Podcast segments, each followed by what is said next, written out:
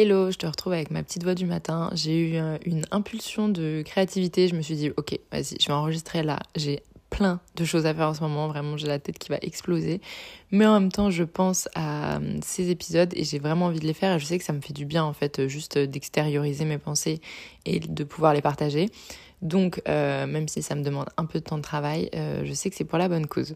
Donc aujourd'hui, j'ai envie de te parler d'un sujet assez commun. C'est peut-être du vu et revu. Je vais peut-être enfoncer des portes ouvertes, mais j'avais vraiment envie de parler de ça. Donc c'est le Insta vs réalité.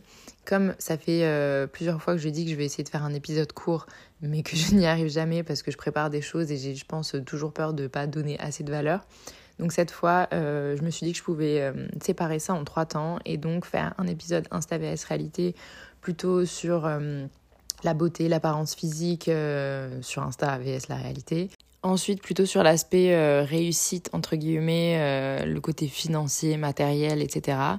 Et en dernier, sur le côté relationnel, couple, amour. Je pense que c'est un peu les trois grands thèmes sur lesquels on a le plus de risques de se comparer sur Insta.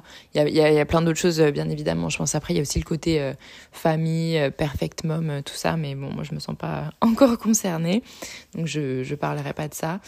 Euh, mais voilà les trois thématiques que j'aimerais aborder dans cette série d'épisodes Insta vs réalité. Alors aujourd'hui, je vais parler du sujet de la beauté, l'apparence euh, esthétique, visuelle, de, ouais, de toute la mise en scène de la beauté, notamment euh, par rapport aux femmes, sur Instagram. Euh, j'ai eu envie de te parler de ça parce que dimanche, j'ai posté une photo d'un de mes shootings. Donc je sais pas si tu sais, mais ma deuxième activité, c'est de faire du mannequinat. Je, je me définis pas en tant que mannequin parce que c'est pas ma profession de base, mais j'ai l'opportunité de faire ça et je m'investis un peu de temps et d'énergie dedans parce que bah, c'est une, une manière pour moi de gagner ma vie et de, du coup de me permettre de faire des choses que j'aime à côté sans avoir le stress forcément de me dire ce que j'aime doit me rapporter de l'argent tout de suite. Bref, voici mon, mon, point de vue mon rapport avec le mannequinat. Et donc, euh, euh, j'ai partagé une photo dimanche donc d'un shoot que je venais de faire, un shoot euh, beauté. Donc un shoot beauté, ça veut dire que c'est ce que tu vas faire pour ton book pour donner envie aux clients qui travaillent dans la beauté, donc potentiellement des marques de cosmétiques ou je sais pas des coiffeurs ou, quoi que ce soit dans ce domaine-là, de te prendre pour travailler, pour mettre en avant leurs produits. Donc forcément, c'est du portrait, c'est quelque chose avec une lumière très travaillée, c'est des poses euh, réfléchis euh, pour trouver le meilleur angle de ton visage et de tes traits. Et euh, c'est surtout des maquillages ben, qui vont te valoriser de ouf. Donc vraiment, l'idée dans ce genre de shoot, c'est de créer vraiment du beau, de l'esthétique, de la presque d'aller essayer de toucher la, la perfection. En tout cas, c'est de te valoriser. Et donc dimanche, je poste cette photo et c'est vrai que j'étais ultra fière de cette série. Et pour moi, juste à titre perso, je sais pas si J'aurai l'occasion d'en reparler euh, autour d'une autre euh, thématique, mais pour moi, ce, cette série-là, ça a vraiment été un cap euh, dans ma vie de femme, je crois. Et c'est la première fois, et c'est marrant parce que mes meilleures amies que je connais depuis le collège m'ont dit exactement la même chose, c'est waouh, tu fais femme, ouais, ça se voit que tu as pris confiance en toi, ça se voit que il y a un nouveau truc qui se dégage, etc. Et que moi-même j'ai ressenti. Et pour la première fois, moi-même, j'ai osé dire euh, que j'étais euh, bah, que j'étais fière de moi, que j'étais fière du résultat et que je m'étais trouvée belle. Bref, je divague total. Ce n'était pas le sujet de cette euh, de cet épisode. Donc je disais, je poste cette photo et là, je ressens un petit truc. je sais pas si c'est sentiment de l'imposteur ou quoi, mais que j'ai déjà ressenti hein, plein de fois où euh, je me dis, ah, à chaque fois que je poste des photos comme ça qui sont très travaillées, où il y a une équipe derrière, où on m'a mis en valeur de ouf et tout, euh, j'ai euh, ce truc de j'ai peur de faire euh, du mal à des gens ou que j'ai l'air trop bien sur le moment et que en fait on se compare à une image et qu'après il y a des personnes qui puissent se sentir mal et blablabla. Bon, je pense que clairement hein, entre toi et moi j'ai des choses à régler là-dessus. Il faut que je gère ma culpabilité et mon, over compassion et peut-être aussi mon côté à faire des suppositions. En veux-tu, en voilà.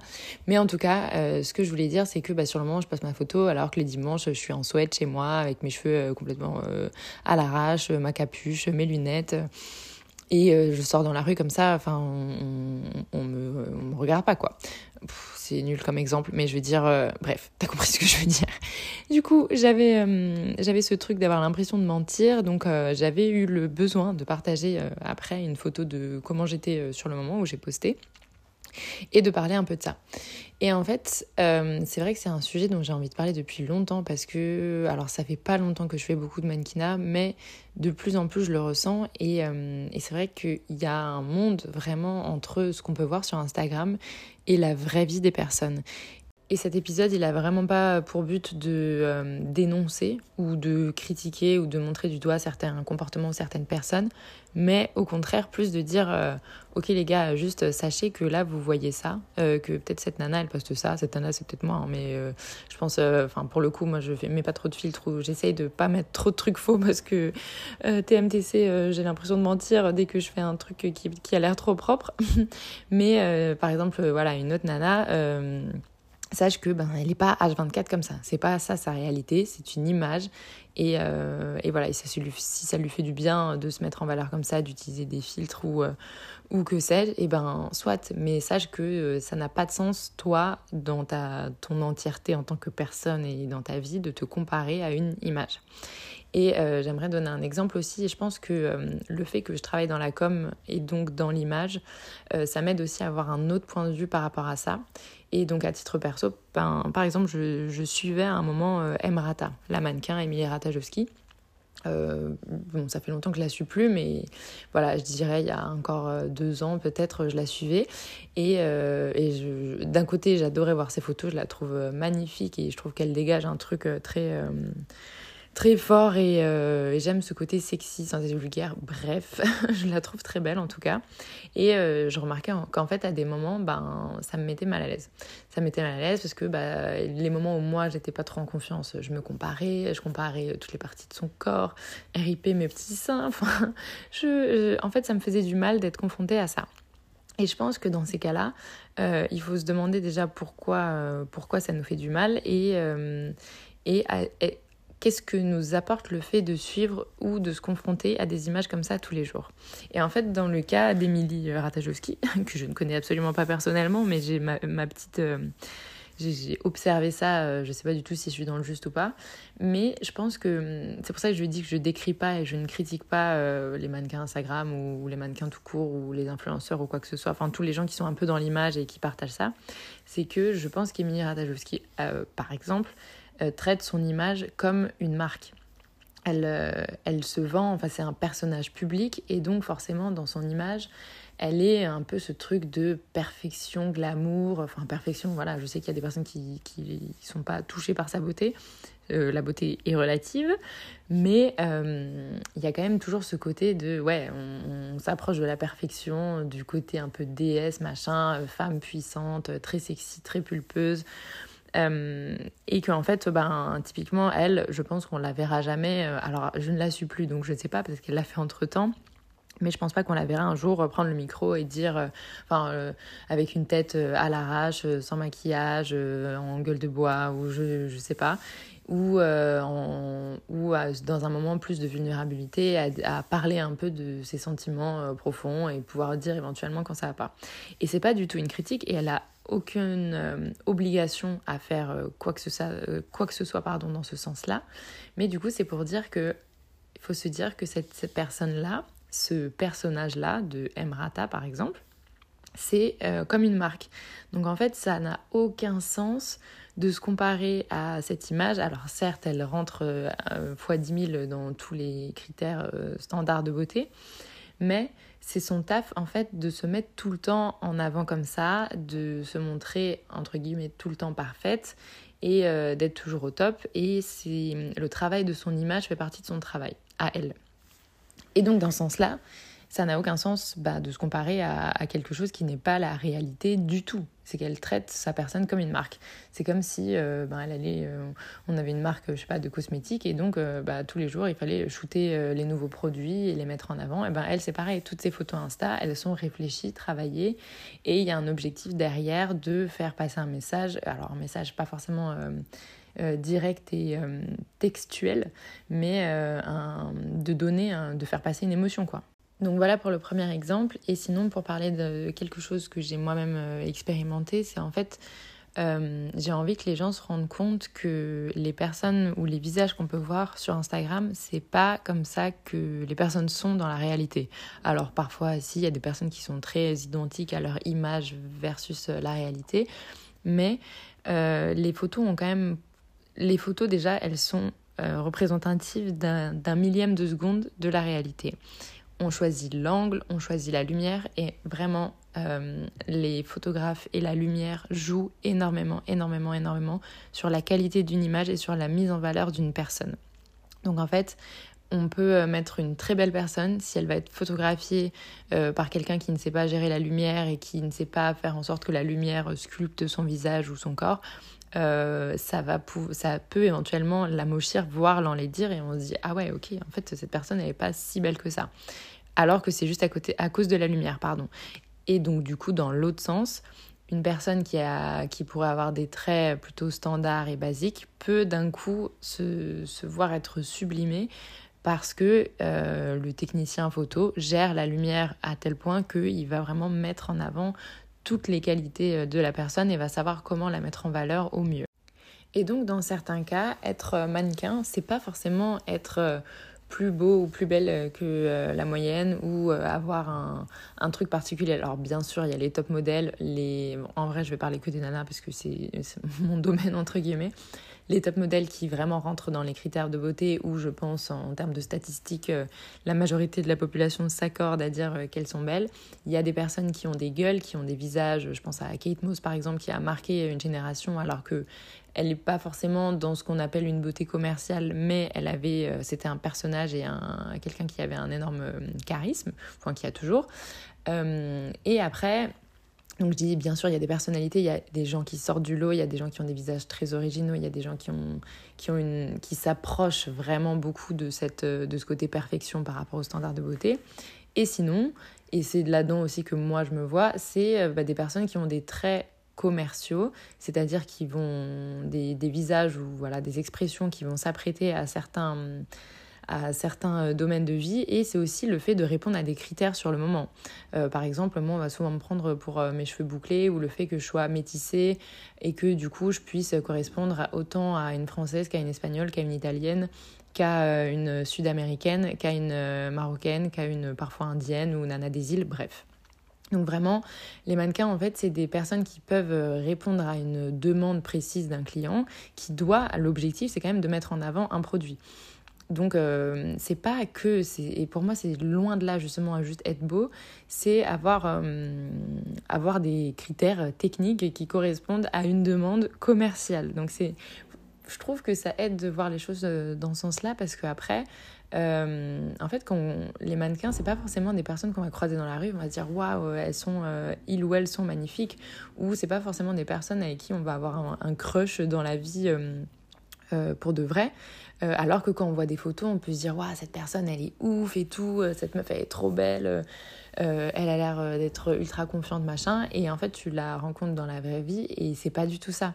Et ça veut pas dire que cette fille a menti ou quoi que ce soit, mais c'est juste qu'une image est une image. Ce n'est pas le réel. Et ça ne veut pas dire que l'image est fausse, mais ça veut juste dire que c'est pas le réel. Et justement, moi, ça m'est arrivé plein de fois d'arriver sur des shoots et euh, limite, j'étais un peu intimidée parce que j'avais vu avec qui, quelle fille euh, j'allais bosser. Et quand je les ai vues en vrai par rapport à leur book, j'étais là, ah oui, ok, d'accord, bon, bah en fait, elle est normale, tu vois. Et, euh, et pareil, c'est pas du tout pour descendre la personne, mais c'est juste que du coup, euh, je pense que moi j'ai la chance entre guillemets de voir ça de l'intérieur. Et c'est pour ça que j'ai eu envie de faire ce post euh, pas du tout ce post Insta ce podcast. Euh, c'est de dire de pouvoir partager ça à l'extérieur et de dire bon bah les personnes qui n'ont pas la chance de venir sur les shootings et de voir les mannequins en vrai bah, je te dis comment ça se passe de l'autre côté. Et le but, c'est vraiment de se rendre compte que la création d'une image, ça implique tellement de personnes, beaucoup plus que juste le modèle qui est central. Euh, et que du coup, ben, ça, dans, ce, dans ces circonstances-là, ça n'a pas de sens de se comparer à une image vue sur Insta. Et euh, pour finir aussi juste sur la partie euh, mannequin mannequinat, c'est que hum, les mannequins souvent, donc certes il y a certains traits esthétiques qui vont répondre à des, des codes esthétiques justement du moment, donc de mode, hein, parce que la beauté c'était pas la même qu'on recherchait dans les années 80, dans les années 90, dans les années 2000, rien que par rapport aux formes de corps, etc. Euh, mais après, l'autre taf du mannequin, c'est surtout de savoir interpréter. Et de pouvoir bah, jouer des rôles, de pouvoir justement avoir l'air ultra confiant, de pouvoir faire passer des expressions. Euh, et du coup, c'est pour ça que je dis que je, je dénonce personne, parce qu'il n'y a vraiment rien à dénoncer. C'est juste vous dire à ceux qui n'ont pas l'occasion de voir l'envers du décor qu'en fait c'est de la mise en scène, c'est euh, de la création d'images, c'est de la création du beau. Et toutes les personnes qui sont sur le, le, plateau de shooting, le photographe, la maquilleuse, la coiffeuse, la styliste, la mannequin, l'assistant photo pour gérer la lumière, bref, tout le monde travaille ensemble pour créer la plus belle image possible. Donc ça devient ultra réducteur de se dire juste ah cette personne elle est magnifique quand tu vois une photo parce que non en fait derrière il y a 10 ou 15 personnes derrière qui ont travaillé pour faire en sorte que la photo soit belle. Voilà, j'espère que j'ai fait passer mon premier point. Et pour finir, j'aimerais juste sortir du domaine du mannequinat pour te parler d'Instagram de manière générale et de toute l'arrivée euh, bah, de ces filtres, mais qu'on connaît depuis longtemps. Donc c'est pour ça que je te disais au début, euh, je vais peut-être enfoncer des portes ouvertes, mais euh, je sais pas, moi c'est quelque chose qui m'a un peu choquée. j'ai découvert Facetune très tard, je sais plus qui m'en avait parlé. Et, euh, et, en fait, j'étais choquée à quel point le avant-après, il est sur des détails, mais alors des détails justement des, des critères de beauté que, qui sont assez communs, euh, d'agrandir la taille des yeux, de monter les pommettes, d'affiner le nez, euh, peut-être de jouer sur le, le teint, etc. mais ils sont tellement minimes que tu vois pas que ça a été retouché. Et moi, c'est en ce sens-là que je trouve que c'est grave et dangereux, entre guillemets, parce que parce que ça va pas être euh, justement les, filtres un peu grossiers où tu vois que tu as un effet euh, botox ou chirurgie bon bah on voit que c'est filtré donc entre guillemets c'est pas dangereux pour les autres je veux dire enfin pour l'audience qui n'est pas euh, qui n'est pas informée qu'elle voit un truc déformé entre guillemets. Tandis que quand les quand la retouche elle est beaucoup plus subtile je trouve que là c'est dangereux parce que bah on fait croire que c'est réel alors que ça l'est pas et donc, en fait, on ne peut rien contre tout ça. Et comme dit, je n'ai pas envie de dénoncer ou de critiquer quoi que ce soit. Enfin, je pense que si on devait dénoncer quelque chose, ce serait plus euh, de l'ordre de, des modes sociétales et il faudrait aller taper assez haut. Euh, mais je veux dire, c'est pas la personne qui va utiliser des filtres sur toutes ces photos qu'il faut aller, euh, qu'il faut aller dénoncer. Au contraire. Et ce que j'aimerais du coup vraiment faire passer par ce podcast-là, c'est que tout ce qu'on voit tout ce à quoi on est confronté, enfin toutes les images, que ce soit sur les réseaux ou, euh, ou dans les publicités ou quoi que ce soit, ce sont des créations d'images. Et il faut se dire que ben, tout ça n'est pas réel, que en plus, euh, au-delà de ça, c'est qu'il y a un côté vachement réducteur aussi. Euh, à se dire ouais euh, cette personne elle doit avoir une vie de ouf euh, elle est trop belle euh, parce qu'elle poste des belles photos. Alors qu'en fait on sait pas du tout comment bah, comment elle se sent dans sa tête ce qui se passe dans sa vie. Et après il y a des personnes qui vont créer se créer une image de façade pseudo parfaite par le par le visuel mais qui sont peut-être très seules qui bah, qui ont qui misent tellement tout sur leur physique que ben derrière ils n'ont pas forcément de conversation, ils savent pas ce qu'ils veulent faire de leur vie, euh, ou c'est des personnes qui, au contraire, euh, misent tout sur leur physique et donc sont très imbues d'elles-mêmes et que ben, c'est le seul sujet de conversation aussi euh, qu'elles peuvent avoir. Enfin bref, tout ça c'est pour dire que euh, j'aimerais vraiment qu'on puisse tous rendre compte que ces images-là sont des créations et que ça n'a pas de sens de se comparer à, au moment T d'une personne euh, si on ne sait pas en fait tout ce qu'il y, a, euh, ce y a eu avant, ce qu'il y a derrière. Voilà, je pense que j'ai fait passer les idées principales. Je viens de checker, je crois qu'on est déjà à 18 minutes d'enregistrement. Je me dis, mais oh, oh c'est pas possible, j'arriverai jamais à faire un épisode court. C'est terrible. Il faut vraiment que je m'entraîne à faire ça. J'ai envie de. Bon, ça sera un exercice perso pour moi, juste de synthétiser. Bref, je vais m'arrêter là. Euh, de toute façon, il y aura encore d'autres choses à dire sur le Insta VS Réalité dans les deux épisodes qui vont suivre. Euh, n'hésite pas à me dire ce que tu en as pensé, franchement, parce que j'arrive pas à capter en fait à quel point euh, ce que je dis, c'est ça paraît évident et du coup je vais rien apprendre à personne, ou si effectivement ça peut aider à, se rendre compte de certaines choses. Donc vraiment, dis-moi bah, ce que tu en as pensé, donne-moi ton petit retour, ça me fait toujours trop trop trop plaisir de savoir comment le podcast est accueilli. Et puis bah, d'ici là, je te fais des bisous et je te dis à la prochaine. Ciao